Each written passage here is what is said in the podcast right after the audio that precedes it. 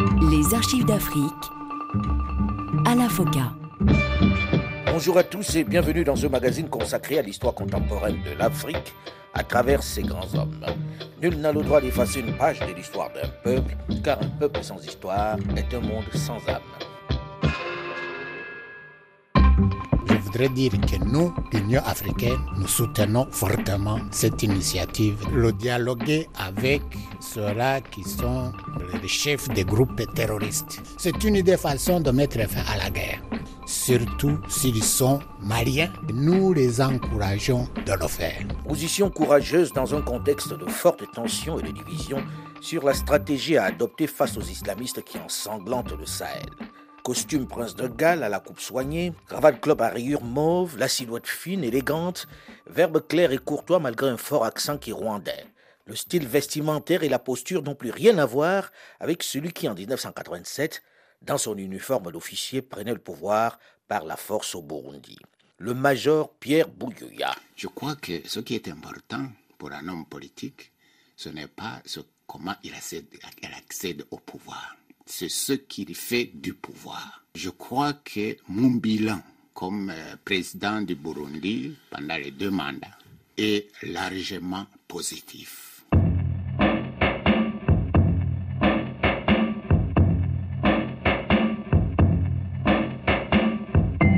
3 septembre 1988, le colonel Jean-Baptiste Bagaza, au pouvoir depuis près de 11 ans, assiste au Québec, au Canada, au sommet de la francophonie. Malgré le climat de tension qui règne dans son pays, il a choisi d'effectuer le déplacement pour assister à cette rencontre qui unit les nations ayant en partage la langue française. La veille, il a rencontré le Premier ministre français Jacques Chirac qui lui a posé une question qui revient souvent. J'ai du mal à comprendre l'attitude de votre gouvernement à l'égard de l'Église catholique. Vous donnez l'impression, à l'étranger, de la persécuter. Le président Bagaza lui a donné sa version des faits. Il a, selon lui, juste diminué le pouvoir excessif de l'Église catholique qui, depuis la colonisation, jouissait d'une puissance presque illimitée. Pour lui, l'Église catholique s'était transformée en pouvoir. Les missionnaires se sont accaparés de tout. Ils sont devenus de grands propriétaires terriens. Ils ont des économes mais ne payent pas d'impôts alors qu'ils font du commerce et de l'artisanat. Ils sont devenus de véritables entreprises au point qu'il était impossible aux autres commerçants de gagner un marché et leur puissance se traduit également au niveau de l'enseignement. Au primaire, au secondaire et à l'université, ils dominent. Leur position économique et sociale dominante bloque d'autres citoyens, ce qui crée une situation de déséquilibre. Fin de citation. Une explication qui ne convainc pas pourtant ses interlocuteurs et qui brouille l'important travail qu'ils réalisent sur le plan social et économique au Burundi. 3 septembre 1987. Une compagnie d'infanterie, appuyée par quelques blindés, fait évacuer la présidence de la République pendant que des patrouilles militaires circulent dans la capitale qui a été isolée du reste du pays. Communiqué de l'état-major général des forces armées burundaises.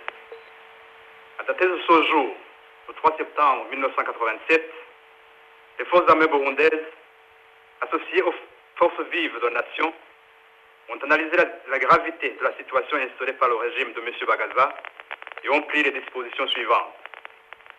Premièrement, M. Bagaza est démis de ses fonctions de président du parti, de l'État, de chef du gouvernement et de commandant suprême des forces armées. Deuxièmement, la constitution est suspendue.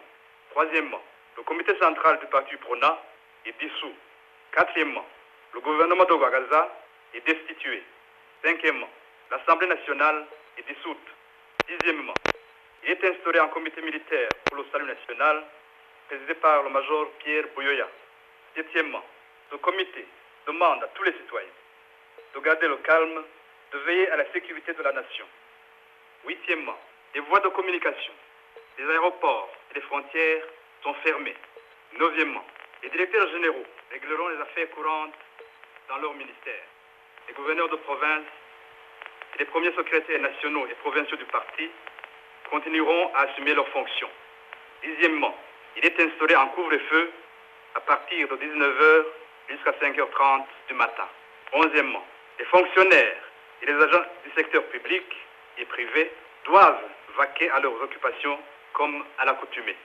Douzièmement, les relations, les accords lient le Burundi aux autres pays, en particulier les pays voisins, continueront à être respectés.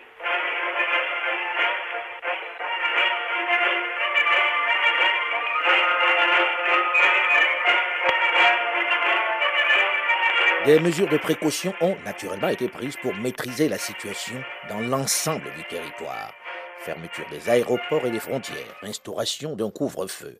La population est bien sûr invitée à garder son calme et à vaquer, comme d'ordinaire, à ses occupations. Aussitôt informé de ces événements, le colonel Bagaza a quitté précipitamment Québec pour Paris, d'où il essaie de regagner le Burundi. Mais il n'est pas accepté. La porte est fermée. 48 heures après ce coup de force des militaires qui s'est déroulé sans effusion de sang, les auteurs sortent de leur mutisme et se présentent au pays et à la presse internationale. On découvre alors leur leader, Pierre Bouyoya. Les institutions civiles vont être euh, remises en place très prochainement. Très prochainement, dans les jours, dans les euh, semaines qui viennent, nous allons mettre en place un gouvernement. Puis, plus tard, les autres institutions, le parti qui existe d'ailleurs, moins dans ces organisations de base, nous allons plus tard encore remettre en place l'Assemblée nationale où, où, il y aura des élections en bonne et due forme. Mais euh, ça va prendre beaucoup de temps Plusieurs mois, plusieurs comme, années Comme nous avons eu l'occasion de le dire aussi, ça va être assez rapidement, je vous ai dit. Il est difficile de fixer un calendrier précis, mais je vous dis, dans un délai de deux ans, trois ans au plus tard, nous pensons que toutes les institutions seront remises en place, mais certaines vont l'être très rapidement, très prochainement. En présence du lieutenant-colonel Edmond Dakazi, chef d'état-major des forces armées et numéro 2 du comité militaire pour le salut national, le nouveau président défend d'entrée de jeu ses compagnons d'armes. Les militaires burundais ne sont pas des putschistes professionnels. Ils partagent les mêmes aspirations de paix et de progrès que la population. Fin de citation. C'est parce que cette armée est la fraction la mieux organisée des forces patriotiques qu'elle a été poussée par le peuple en détresse à abattre un régime dans lequel celui-ci ne se reconnaissait plus. Fin de citation. Pourquoi avoir attendu près de 11 ans pour se débarrasser du colonel Jean-Baptiste Bagaza? L'interroge-t-on? Son régime avait bien commencé, avec de bonnes orientations, affirme le major Bouyoga. Les déviations ne sont venues que plus tard, pour aboutir à son avis à la confiscation du pouvoir. Le putsch du 3 septembre n'est, je cite, nullement une révolution de palais, insiste le major Bouyoga. Nous voulons opérer des changements en profondeur, dans le sens d'une plus grande justice sociale et d'une démocratie réelle, au point d'aboutir à une répartition plus équitable du pouvoir, jusque-là confisqué par la minorité Tutsi. Fin de citation.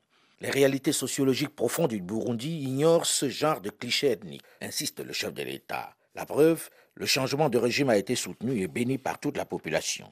Le thème de la réconciliation nationale n'est plus d'actualité. Les forces armées ne vont pas rester au pouvoir. Elles ont déjà regagné leur caserne, promet le major Bouyoya. Il est le nouvel homme fort du Burundi. Le putsch est consommé.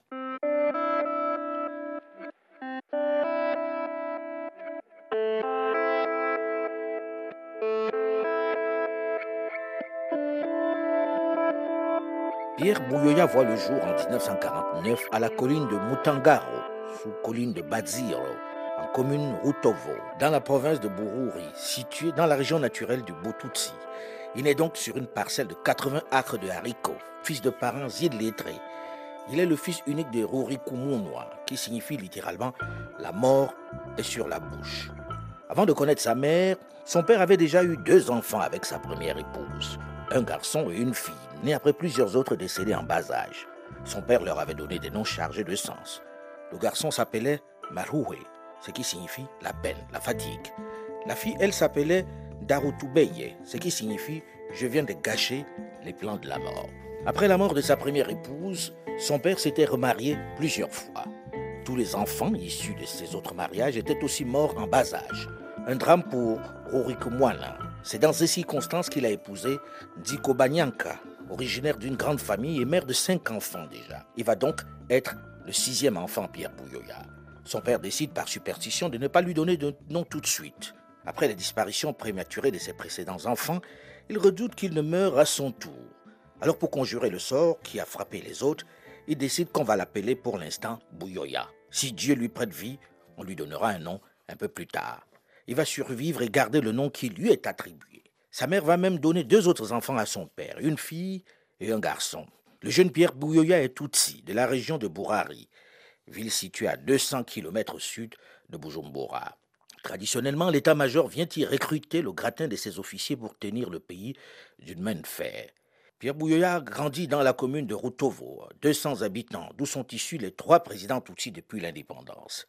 S'il nie cette sorte de prédestination géographique, il admet sa motivation de gamin déterminé à ne pas se contenter de surveiller les poulets et les ébus dans les fossés. Sa famille vit d'agriculture et d'élevage. Même si, comme tous les autres enfants, il va garder les vaches, il est surtout passionné par l'école. Il va y aller contre la volonté de son père. Il fait ses études primaires dans une mission catholique de Routovu de 1958 à 1963.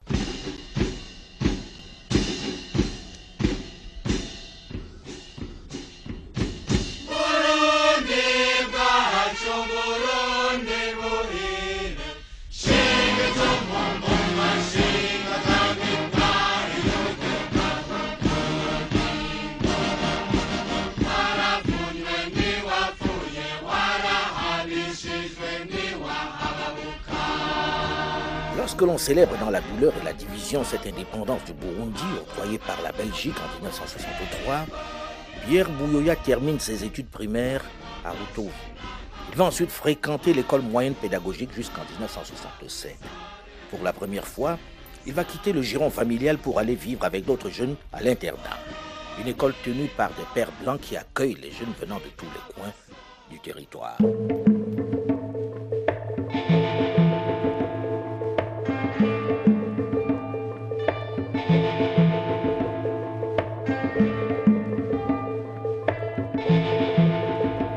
Juillet 1966, un coup d'État a lieu au Burundi, le second dans l'histoire d'après l'indépendance.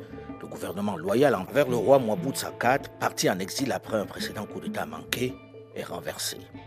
Le précédent de 1965 du Hutu avait provoqué des tensions qualifiées d'ethniques entre les Hutus majoritaires et la classe dirigeante Tutsi. Cette fois-ci, ce sont les extrémistes Tutsi qui réagissent contre ce qu'ils appellent la dangereuse tendance modératrice du roi Mwambutsa. Ils ne supportent pas sa propension, son désir, sa volonté de maintenir l'équilibre gouvernemental entre Hutu et Tutsi.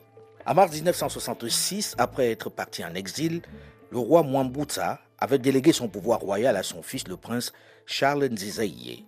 Le 8 juillet 1966, les forces fidèles à Nzizaïe renversent le gouvernement pro-Mwambutsa dirigé par Léopold Biya et l'installent au pouvoir. Il est officiellement couronné en septembre prenant le nom royal de Ntare V. Il promet un gouvernement fort, des mesures anticorruption et une nouvelle constitution. Le 11 juillet, Ntare nomme le général Michel Michombero un officier Tutsi qui avait joué un rôle majeur dans son installation sur le trône au poste de Premier ministre. Moins de cinq mois plus tard, le 28 novembre 1966, Michombero le renverse chassant le roi d'un trône qu'il n'aura occupé que six mois. Michombero abolit la royauté et proclame la République. N'avions pas beaucoup de cadres vieux qui devaient comprendre les structures d'un État moderne. C'est ainsi qu'en 66, étant devenu Premier ministre, je ne pouvais plus admettre qu'il y ait un désordre quelconque. D'abord en tant qu'officier et surtout en tant que Premier ministre qui devait assurer la paix et l'ordre dans notre pays. je crois que tout de suite vous comprenez pourquoi automatiquement et d'une façon irréversible, j'étais plus indiqué que tout le jeune Murundi à proclamer la République 28 novembre 1966. Cela lui permet donc d'instaurer un parti unique et une dictature militaire. Il est le nouvel homme fort du Burundi. Mon régime, c'est un régime présidentiel. C'est-à-dire je cumule en même temps les fonctions de Premier ministre et de président de la République. Il faut préciser qu'il est également le chef de l'armée, une armée essentiellement composée de Tutsis. Il est également le chef du parti unique.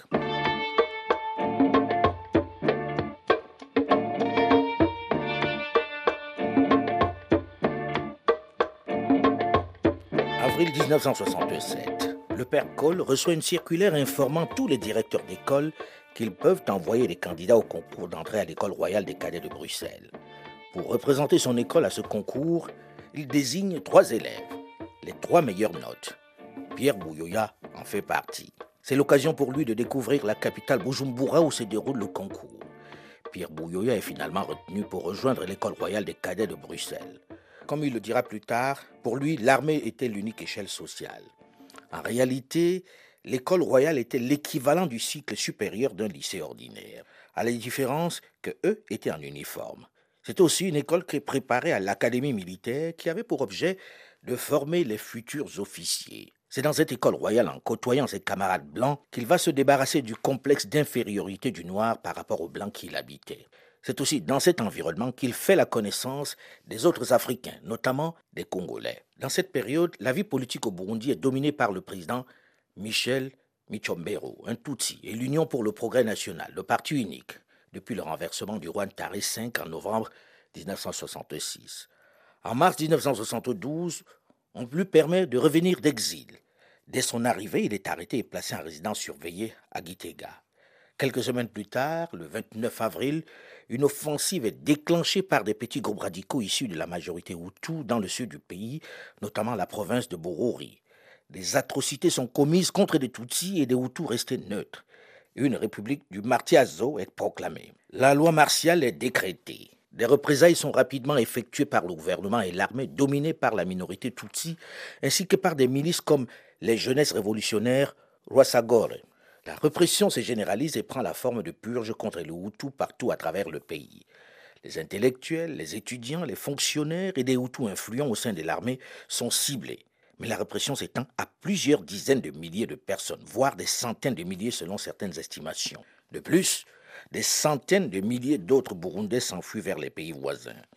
Dans ce contexte, Ntare V, que certains soupçonnaient de vouloir profiter de l'action des rebelles Hutus pour reprendre le pouvoir, est tué le 29 avril dans des circonstances obscures. Les observateurs sont partagés quant à la pertinence de qualifier de génocide ou de génocide sélectif les massacres de 1972 au Burundi. Le président Michombero s'insurge contre l'accusation de génocide. Mais d'abord, je, malgré que je ne, suis pas, je ne sois pas français, je suis d'abord, je ne suis pas d'accord avec la définition qu'on donne au génocide. Normalement, le, géno- le génocide, je crois que vous connaissez mieux la définition que moi, puisque c'est votre langue, ça vise les enfants, les femmes et les hommes. Donc tout, tout le monde. Et je peux vous assurer, et je crois que vous l'avez constaté, et vous l'avez entendu, il n'y a que les coupables qui sont poursuivis pour avoir organisé justement le véritable gén- génocide. Le président de la République, le parti et l'administration sont responsables devant la nation. Et l'histoire de l'intégrité territoriale du Burundi et de l'unité de ses habitants. En présence d'une agression extérieure mettant en danger non seulement le pouvoir, mais encore visant à exterminer une partie de la population, les pouvoirs publics avaient non seulement le droit, mais le devoir de repousser l'attaque et de châtier les coupables. Faut-il affirmer que la responsabilité est individuelle et non collective? Seuls les coupables ont été châtiés et les innocents épargnés. Sans toutefois oublier que le pays était en guerre et que beaucoup de personnes ont été plutôt victimes de l'agression des rebelles. Pierre Bouya, lui, pendant ce temps, est en Belgique. Il ne participe pas aux opérations en cours. Il étudie la stratégie militaire. Mais il va très vite se faire une place dans cette armée en construction, comme nous le verrons dans la seconde partie de cette série d'archives d'Afrique spéciale Pierre Bouyoya. Restez à l'écoute et on se retrouve dans une dizaine de minutes, juste après une nouvelle édition du journal sur Radio France Internationale. À très vite.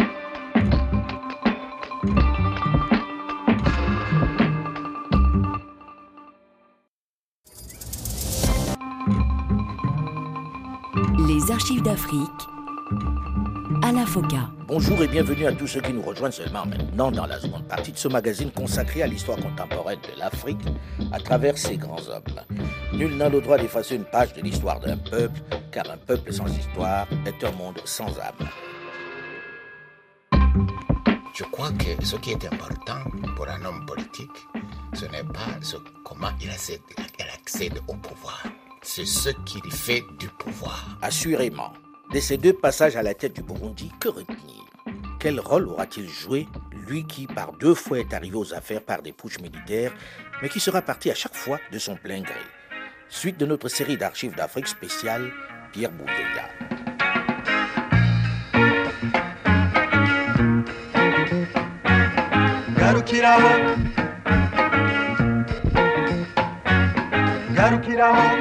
En cette première moitié de la décennie 1970, alors que son pays connaît un de ces coups de chaud dont il a l'habitude, alors qu'en cette année 1972, le Burundi est le théâtre de violences, de crimes de masse, d'un nouveau génocide sous le régime de Michel Muchombero, le jeune Pierre Bouyoya est en études à l'école royale militaire en Belgique. Il va y rester jusqu'en 1974 avant d'entrer à l'école d'application des troupes blindées. Il publie cette année-là son mémoire de fin d'études, intitulé Naissance et organisation du Front de libération nationale en Algérie. Un mois après son retour au pays, le jeune officier est affecté comme chef de peloton dans l'escadron de reconnaissance du premier bataillon de parachutistes. Mais il va rapidement repartir en formation. Cette fois-ci, c'est à l'école spéciale militaire Saint-Cyr en France qu'il atterrit, à Saumur, dans l'ouest de la France. C'est pendant qu'il est en formation que va se produire un autre événement, un autre bouleversement important dans son pays.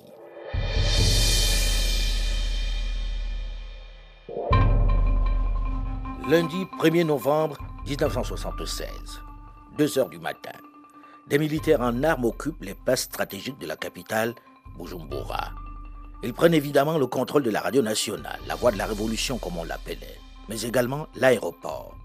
Ce jour de la Toussaint, la voix de la révolution n'émet que de la musique classique coupée de temps en temps par un communiqué qui appelle au calme. Au palais, très discrètement, Michel Michombero, au pouvoir depuis 1966, est conduit en Gozi, où il est placé en résidence surveillée.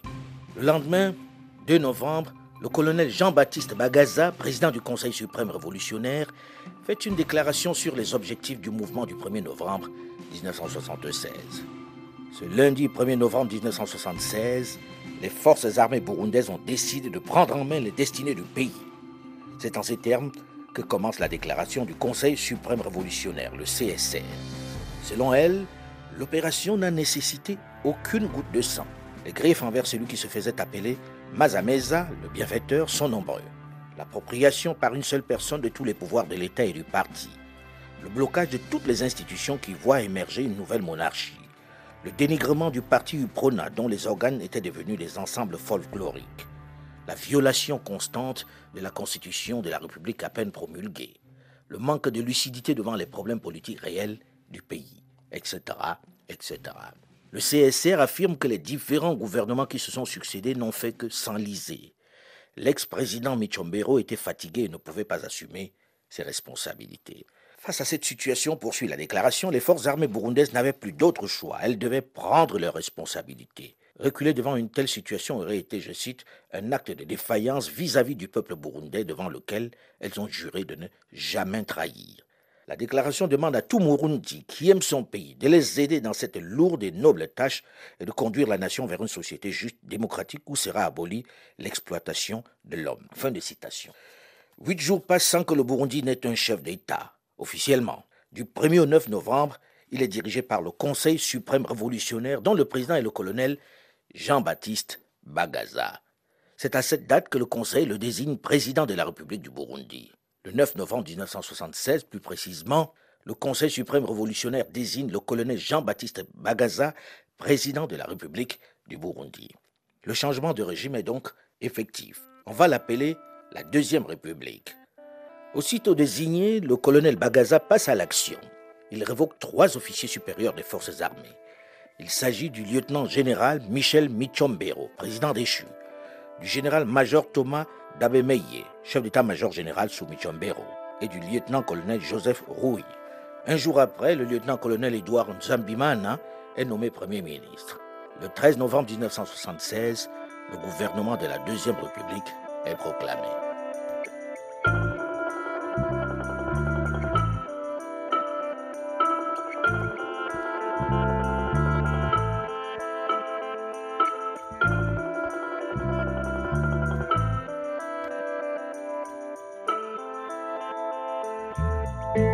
Deux mois après ce putsch, Pierre Bouyoya revient au pays. Il est aussitôt affecté en ce mois de février 1977 comme commandant d'escadron de reconnaissance de la même unité qu'il avait quitté deux ans plus tôt. Il va y rester à Gitega jusqu'en octobre 1977. C'est d'ailleurs dans cette ville qu'il affectionne qu'il va épouser une Tutsi originaire d'une famille de négociants, Sophine Taraka, qui lui donnera quatre enfants, un garçon et trois filles. Dès 1980, encore une fois, Pierre Bouyoya reprend le chemin de l'Europe. Cette fois-ci, c'est vers l'Allemagne qu'il se dirige. Pendant deux ans, il va d'abord apprendre l'allemand à Cologne pour entrer à l'école de guerre de l'Académie de commandement de Hambourg. À son retour au Burundi en 1982, il est nommé commandant d'un bataillon qui n'existait pas encore jusque-là, le premier bataillon blindé. Il va le mettre sur pied et c'est de ce poste qu'il va enfin pouvoir entrer à l'état-major comme chargé des opérations et de l'instruction. Il est désormais dans le cercle restreint du pouvoir. Son ascension rapide dans la hiérarchie militaire lui a valu le surnom de vieil homme. En plus, il est très respecté de ses camarades. Surtout que le jeune officier est depuis 1979 membre de l'UPRONA, le parti unique.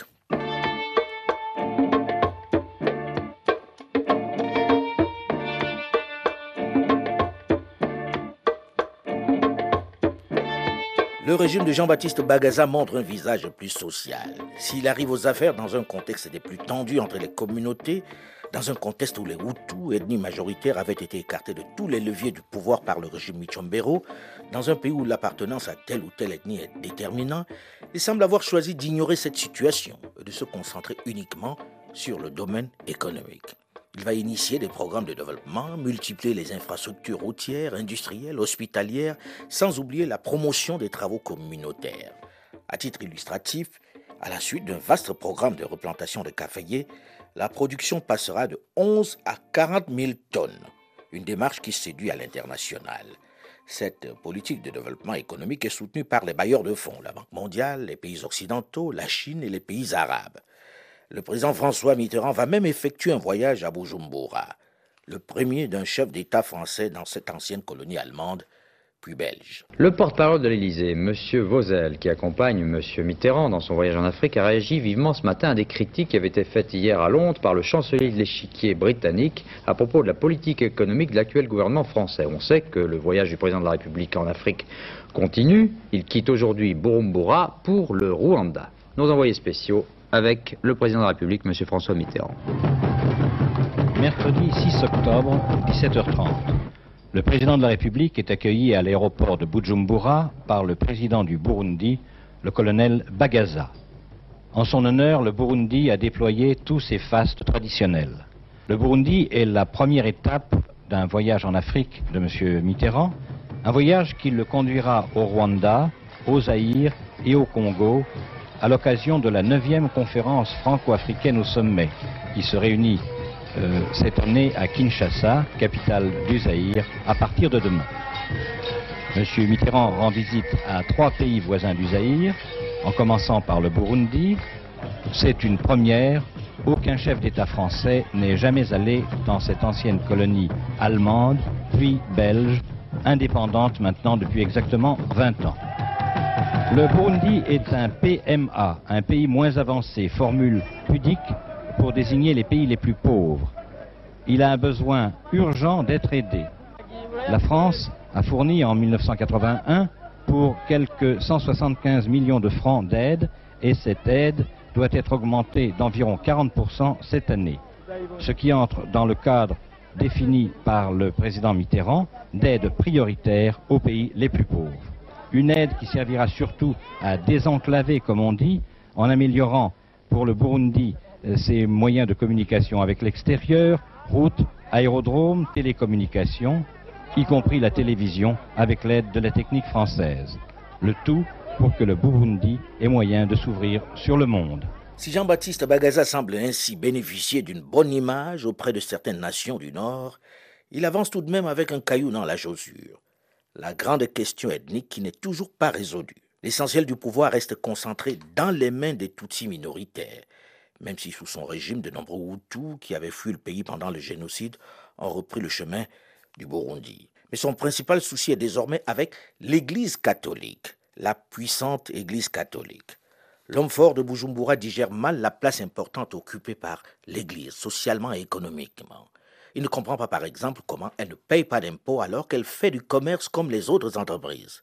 En cause aussi, les rencontres dites Sawanya qui inquiètent Bagaza. Il s'empresse de les arrêter. En réalité, derrière ce conflit Église-État se trouve l'idée que l'Église servait de cadre d'expression pour les Hutus touchés par la crise de 1972. Le but du gouvernement de Bagaza était de fonder un État sécularisé dans lequel la religion ne devait jouer aucun rôle ou tout au plus un rôle subalterne. Bagaza lui-même, Tutsi, lui reprochait d'être pro-Hutu et de ruiner les efforts visant à l'unité et à la réconciliation dans le pays. Il faut reconnaître que l'Église a acquis une grande influence dans l'enseignement par sa campagne d'alphabétisation et ses écoles plutôt excellentes. La tension entre l'Église et l'État atteint un sommet lors du non-renouvellement des visas de 200 missionnaires étrangers et de l'expulsion de 70 autres en 1979. En 1985, la crise s'accentue lorsque quelques prêtres sont arrêtés. L'année d'après, en 1986, le séminaire est étatisé et la catéchèse interdite aux laïcs. C'est dans ce climat que le président Jean-Baptiste Bagaza prend l'avion en ce mois de septembre 1987 pour Québec, pour assister au sommet de la francophonie qui se tient dans la capitale du Québec, Hier soir à Québec, le colonel Bagaza quitte précipitamment le sommet de la francophonie. Il vient d'apprendre le coup d'état militaire. C'est un de ses proches, le major Buyoya, chargé de la logistique de l'armée burundaise, qui vient de l'évincer. Un putsch, pour l'instant, sans effusion de sang. Ancienne possession allemande, placée sous mandat belge en 1919, le Burundi, 6 millions d'habitants, est indépendant depuis 1962. Ce putsch, une affaire de famille. Le nouvel homme fort, comme le président déchu, appartiennent à la minorité Tutsi, ethnie qui contrôle étroitement le pays face aux Hutus, pourtant 85% de la population. En 1972, des combats fratricides se sont soldés par une répression sanglante des Hutus. 1976, le colonel Bagaza prend le pouvoir avec une volonté, la réconciliation nationale, et un programme, l'établissement d'une république laïque dans l'état le plus catholique d'Afrique. Résultat, arrestation de prêtres et persécution des communautés chrétiennes. Ces mesures antireligieuses, ajoutées à la crise économique et l'exaspération populaire, autant de raisons peut-être à cette révolution de palais. C'est donc par un bref message en Kirundi, la langue locale, lu le jeudi après-midi à Radio Bujumbura, qu'ont été annoncées la déposition du colonel Bagaza et la création d'un comité militaire de salut national. Un autre communiqué va ensuite préciser que l'Assemblée nationale et le comité central de l'UPRONA, le parti unique, sont dissous et la Constitution suspendue, et que les affaires courantes seraient, jusqu'à nouvel ordre, expédiées par les hauts fonctionnaires. Des mesures de précaution vont d'autre part être prises, fermeture des aéroports et des frontières, instauration d'un couvre-feu. La population est évidemment invitée à garder son calme et à vaquer, comme d'ordinaire, à ses occupations. À partir de cet instant, Pierre Bouilloya devient le président d'un comité militaire pour le salut national, composé de 31 personnes. Les institutions civiles vont être euh, remise en place très prochainement. Dans les semaines qui viennent, nous allons mettre en place un gouvernement. Puis, plus tard, les autres institutions, le parti qui existe d'ailleurs, du moins dans ces organisations de base, nous allons plus tard encore remettre en place l'Assemblée nationale où il y aura des élections en bonne et due forme il est difficile de fixer un calendrier précis, mais je vous dis, dans un délai de deux ans, trois ans au plus tard, nous pensons que toutes les institutions seront remises en place, mais certaines vont l'être très rapidement, très prochainement. D'entrée de jeu, le nouvel homme fort et son équipe essentiellement Tutsi vont rapidement rassurer les membres du clergé catholique qui ont finalement eu raison de son prédécesseur. Nous avons, dans le cadre du comité exécutif créé au sein du comité militaire pour le salut national, déjà analysé la question religieuse. Sur cette question spécifique des prêtres étrangers, nous avons dit que nous allions nous concerter avec euh, les responsables de l'Église burundaise sur cette question, pour voir l'attitude à prendre pour chaque problème précis en particulier celui des prêtres étrangers qui ont été expulsés. Bien sûr, dans ces circonstances exceptionnelles, Pierre Bouyoya veut tout de suite rassurer la communauté internationale. Face aux condamnations, il fait de suite savoir ses intentions. La définition de notre politique de développement socio-économique sera le résultat d'une consultation populaire. continue et large. Nous solliciterons le soutien de nos amis pour réussir notre pari. C'est pourquoi notre politique étrangère se basera sur les principes directeurs qui ont toujours guidé nos relations avec l'étranger, notamment le bon voisinage, la non-ingérence dans les affaires intérieures des autres États, le non-alignement positif, la coopération internationale et le soutien au mouvement authentique de libération. Les engagements internationaux du Burundi resteront entièrement respectés. La sécurité des étrangers sera garantie. Nous leur demanderons de respecter nos options et de ne pas agir en contradiction avec nos lois. La liberté de culte sera garantie. Pierre Bouyoya, qui sait qu'il doit convaincre, proclame aussitôt un agenda de libéralisation économique. Son credo est la lutte contre la corruption. Nous voulons réitérer notre appel à tous ceux qui interviennent dans la collecte des recettes de l'État, fonctionnaires et contribuables, de se joindre à notre dynamique d'assainissement et de renouveau. Nous les invitons en particulier à laisser dans les vestiaires des comportements contraires à leur déontologie professionnelle, moralement inacceptables et légalement punissables. Nous exhortons aussi les gestionnaires des fonds publics au respect de la chose publique, à la transparence dans l'attribution des marchés publics, bref, à la rigueur dans la gestion du bien public. Nous encourageons les services de contrôle, en particulier l'inspection générale des finances, à être fermes, intransigeants sur le respect des principes de bonne gestion. Nous en appelons enfin à chaque Burundais, au parti, pour que la corruption puisse être bannie de notre société. C'est donc une véritable guerre que nous déclarons à la corruption. La Troisième République doit gagner son pari. Nous disons non au laxisme, nous disons non à la corruption, nous disons oui à la rigueur, oui à l'intégrité. Si Pierre Bouyoya manifeste une certaine volonté à détendre le climat de tension dont il a hérité, il va très rapidement, dans les mois même qui vont suivre son accession à la tête de l'État, être confronté à une des flambées de violence qui ensanglantent régulièrement le Burundi. Génocide de Ntega Marangara, qui va encore une fois opposer les Tutsis aux Hutus. Un tournant pour son régime dont nous parlerons la semaine prochaine dans la suite de cette série d'archives d'Afrique spéciale Pierre Bouyoya. Vous pouvez évidemment d'ores et déjà réécouter cette émission, ces deux premiers épisodes, sur le site de RFI à la rubrique podcast ou sur archivesdafrique.com ou tout simplement sur votre téléphone portable en téléchargeant gratuitement l'application Archives d'Afrique sur iOS ou sur Google Play. Vous pouvez également continuer de réagir comme vous le faites sur notre page Facebook Archives d'Afrique. Mais, mais méfiez-vous des fausses pages Facebook ou des comptes Twitter à mon nom. Ils sont tous faux. Je n'en ai pas, ni compte Facebook, ni compte LinkedIn, ni compte Twitter au nom d'Alain Foka. Faites donc attention aux imposteurs. Delphine Michaud, Olivier Raoul et Alain Foka, nous vous donnons rendez-vous la semaine prochaine, même heure, même fréquence, pour la suite de notre série d'archives d'Afrique spéciale Pierre Bouyoya. Dans un instant, une nouvelle édition du journal sur Radio France Internationale. Restez à l'écoute et à très vite.